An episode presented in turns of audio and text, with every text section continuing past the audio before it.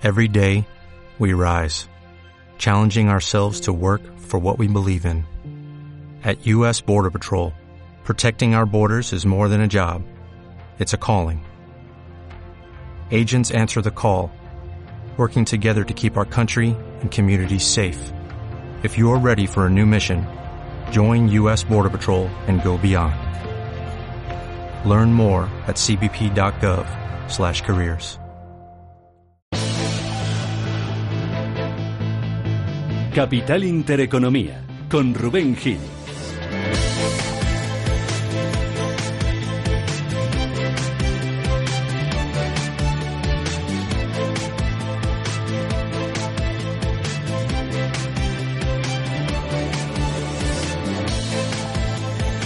Y 16 minutos de la mañana, IBEX 35 subiendo ahora mismo un 0,3%. Se ha dado la vuelta. Cotizaba negativo en esa apertura y está en los 10.211 puntos. Si nos fijamos en el IBEX 35 por dentro, vemos oh, pocas compañías con recortes liderando esas pérdidas. IAG Indra se deja medio punto porcentual. La que más sube, Siemens Gamesa, un 1,6% seguido de Endesa y de Día con un rebote aproximado del 1,5%. En el resto de plazas europeas, subidas eh, generalizadas también. La bolsa que más sube, la alemana, el DAX arriba un 0,4%. Si nos fijamos en las divisas, tenemos la relación euro-dólar alcista para la moneda europea, subiendo un 0,11%, 1,1873. Y en el caso de las materias primas, a la baja hoy el Brent. Ahora mismo en 66,3 dólares, cayendo un 0,26%. Foto de mercado hasta ahora que vamos a analizar con Daniel Pingarrón, subdirector de Alfa Value. ¿Qué tal, Daniel? Muy buenos días. Hola, buenos días, ¿qué tal? Muy tranquilito todo, pero parece que el IBEX 35, después de una apertura bajista, se anima, ¿no? Bueno, venimos de fuertes caídas del viernes pasado, el último día hábil de sesión en, en Europa, cuando el IBEX cayó el, el 1,2%.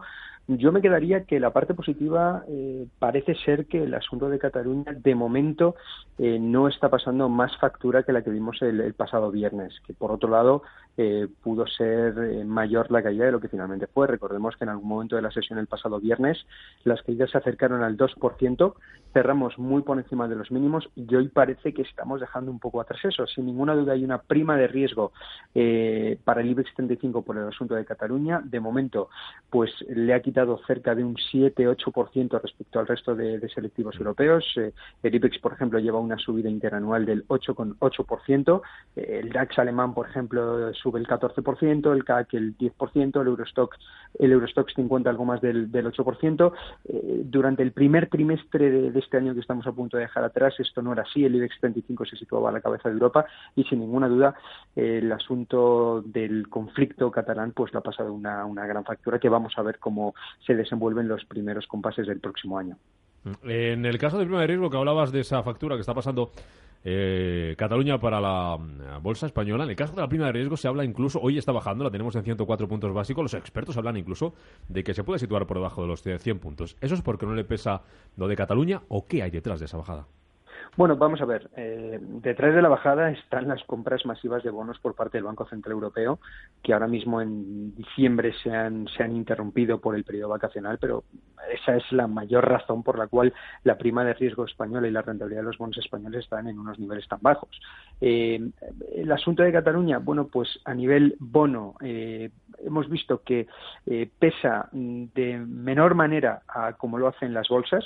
El mercado de renta fija bueno, pues mucho más institucional, eh, no ha registrado las tensiones que hemos visto en, las bolsas por el asunto de Cataluña, ni con el referéndum del 1 de octubre, ni con eh, todo esto que ha pasado en los últimos dos meses. Siempre las bolsas se han mostrado mucho más volátiles al asunto catalán que el mercado de renta fija y efectivamente es menos permeable la prima de riesgo española que la bolsa española a todo lo que está sucediendo en Cataluña. Yo creo que eh, si sobre todo las bolsas muestran este en fin, esta, esta tranquilidad que estamos viendo en la sesión de hoy, bueno, pues es posible que podamos decir que la prima de riesgo española, el asunto de Cataluña, le está influyendo bastante poco. En el eh, caso de mirar ya el año que viene, con la vista puesta en 2018, Daniel, ¿en qué invertimos? ¿En qué estamos? ¿Por qué apostamos? ¿Qué valores, qué sectores pueden ser interesantes? Bueno, eh, yo creo que la bolsa europea vuelve a partir eh, con unos fundamentales desde luego bastante más atractivos que la bolsa americana. Esto lleva siendo así bastantes años, pero es verdad que año tras año Wall Street vuelve a batir Europa. Este año va a volver a ser así. Eh, eh, a principios del, del, año 2017 Europa se situó muy por encima de Wall Street, pero yo creo que eh, a Europa este año nos ha penalizado, por un lado, los asuntos políticos, con elecciones en Francia, en Alemania, la negociación con el Brexit, por supuesto, esto último que ha pasado con Cataluña, y la subida del euro. recordemos que si vemos a los índices europeos en dólares, el rendimiento de los índices europeos están muy en sintonía con los índices americanos, incluso por encima. Por ejemplo, el DAX alemán en dólares este año sube el 29%. Eh, más de lo que sube el Dow Jones o el, SP500, ¿no? Em, entonces, bueno, pues dentro de, este de este entorno, ¿no? En donde eh, la bolsa europea vuelve a tener eh, mayores fundamentales o mejores fundamentales que la, que la bolsa americana.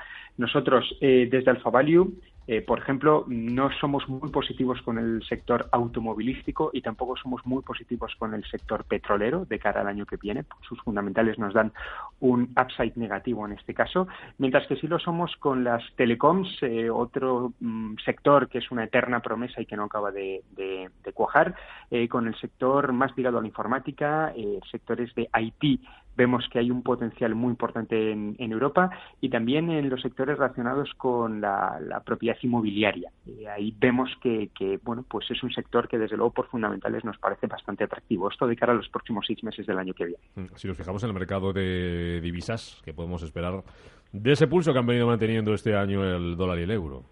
Bueno, pues eh, no está muy claro. Recordemos que a principios de año, en enero, el eurodólar eh, llegó a tocar 1,03 y todo el mundo daba por hecho que íbamos a perder la paridad.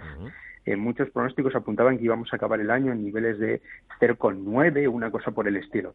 luego vimos que en absoluto era así y vamos a terminar el año pues, pues cerca del, del 1,20. ¿no? Aquí hay otra eh, pronóstico que nunca se acaba de cumplir, que es efectivamente el de la paridad o el de la mayor fortaleza del dólar frente al euro. Eh, yo creo que eh, es posible que mantengamos esta lateralidad entre 1,15 y 1,20 durante los primeros compases del, año que viene. La Reserva Federal está subiendo tipos, el Banco Central Europeo yo creo que está lejos de hacerlo, pero por otro lado el superávit comercial y la fortaleza del euro es bastante más estructural que, la del dólar en estos últimos años. ¿no? Así que yo estaría lateral en el euro dólar en esos niveles entre 1,15 y 1,20 para los primeros meses del próximo año. Y en cuanto a compañías, por terminar ahí, Daniel, hoy poco destacado en los eh, valores del eh, IBEX 35, eh, mm, sí que tenemos subidas, las más importantes en Siemens Gamesa, ciento arriba, es de los peores valores en lo que va de ejercicio 2017 para el selectivo español, junto a técnicas reunidas. No sé si eso nos puede llevar a pensar que puede ser una buena oportunidad tenerlos en cartera de cara al año que viene y que, dada la calle importante, lo que les queda es rebotar. No lo sé. Bueno, nosotros eh, somos optimistas con el sector de energías renovables. Nos parece que ha sufrido mucho, que son compañías bastante bien gestionadas, con buenos fundamentales y que además eh, la reforma fiscal aprobada en Estados Unidos es mucho menos dañina para el sector de lo que cabría esperar en, un momento dado. Eh, Siemens Gamesa, nosotros, por ejemplo, desde Alpha Value mm, la tenemos en reducir. Eh, no es un valor en este caso que para el medio plazo nos parezca muy atractivo, sí para el corto plazo para hacer trading. Cosa muy distinta es la de su rival Vestas, que sí que nos parece una compañía muy a tener, muy a tener en cuenta. sobre compañías españolas, bueno, pues nosotros vemos un gran potencial en Acciona, aunque el momentum es, es bastante eh, negativo. Vemos eh, un buen potencial en ACS, también nos gusta Telefónica. Dentro del sector bancario, Sabadell es el banco al que le damos un mayor potencial a, corto plazo. Y en el mercado continuo nos gusta especialmente Corporación Financiera Alba.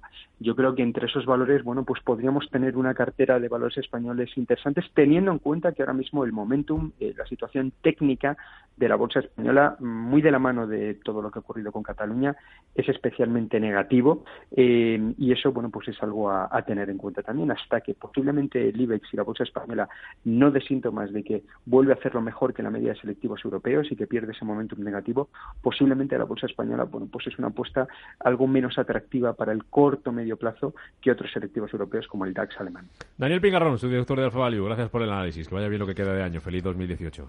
Igualmente, un saludo. Hola, buenos días, mi pana. Buenos días, bienvenido a Sherwin Williams. ¡Ey! ¿Qué onda, compadre?